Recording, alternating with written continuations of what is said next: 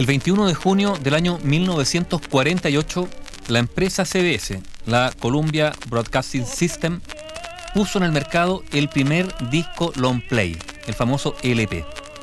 Fue un invento del ingeniero Peter Carl Goldmark que revolucionó la industria de la música grabada, dominando las ventas por más de 40 años. Peter Carl Goldmark había nacido el año 1906 en Budapest, en Hungría. Cuando tenía 8 años sus padres se divorciaron, su madre se volvió a casar, se trasladaron a Viena y en la universidad de esa ciudad estudió con el físico nuclear Heinrich Mage. Cuando se graduó, Goldmark se trasladó a Inglaterra para trabajar para Thai Radio como ingeniero de televisión.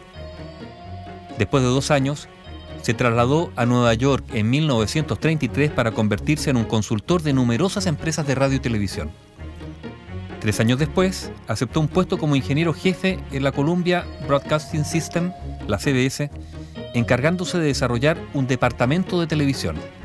Y al año siguiente se convirtió en ciudadano estadounidense. En 1940, Goldmark asistió a una proyección de la película Technicolor Lo que el viento se llevó. Quedó fascinado por las imágenes en color y se empecinó en la idea de llevar esas imágenes en color a la televisión. El resultado, que él llamó Sistema Secuencia Campo, hizo su debut en la demostración en Nueva York el 29 de agosto de 1940 con la proyección de imágenes televisivas de colores de flores, velas rojas de un barco y una niña persiguiendo una pelota.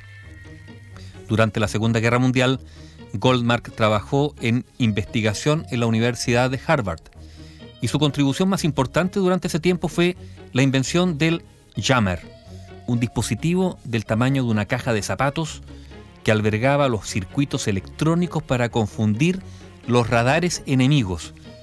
Pilotos aliados llevaron jammers en bombardeos sobre Alemania y también se usaron en la invasión aliada de África. Casi al final de la guerra, Goldmark regresó a la CBS para convertirse en el director de investigación de ingeniería y desarrollo en 1944. Y el invento del long play surgió de una experiencia cotidiana. En el otoño de 1945, él y su esposa estaban en la casa de un amigo. El anfitrión mostró un registro en discos de 78 revoluciones por minuto de Vladimir Horowitz, tocando el segundo concierto para piano de Brahms.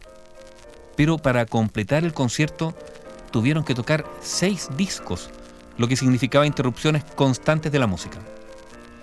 Con la intención de alargar el tiempo de reproducción y también mejorar la calidad en general del sonido de la grabación, Goldmark emprendió una búsqueda que dio lugar a la elaboración del expediente de juego largo, que llegó a ser conocido universalmente como el long play, el LP.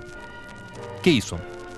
Goldmark aminoró la velocidad de revolución de 78 revoluciones por minuto a 33, un tercio revoluciones por minuto, aumentó las ranuras finas por pulgada del disco, intercambió la aguja de acero, disminuyó el peso del brazo del tocadiscos y empleó el vinilo en lugar de la laca para hacer los registros. El tiempo de reproducción se incrementó a aproximadamente 20 minutos, la duración suficiente para completar un movimiento promedio de la música clásica. Goldmark mostró su nuevo producto a la CBS a comienzos de 1948 y ese primer long play contó con un secretario de la CBS tocando el piano, un ingeniero el violín y el propio Goldmark el violonchelo. El 21 de junio de ese año, la CBS puso al mercado el primer LP. No fue para nada un éxito inmediato, pero ya en 1972 las ventas de long play constituyeron un tercio de los ingresos de la CBS. Los LP fueron el estándar de la industria musical hasta ser reemplazado por el disco compacto. El año 1950, Goldmark fue ascendido a vicepresidente de la CBS, siguió experimentando en innovación electrónica, participando en numerosos proyectos de investigación. Se retiró de esa empresa en 1971 para formar la propia, centrada en esfuerzos humanitarios. Goldmark falleció en un accidente automovilístico en Nueva York el 7 de diciembre de 1977. Ese mismo año, el presidente Jimmy Carter le había concedido la Medalla Nacional de Ciencias. Peter Carl Goldmark, el inventor del disco long play de vinilo que se puso al mercado el 21 de junio de 1948.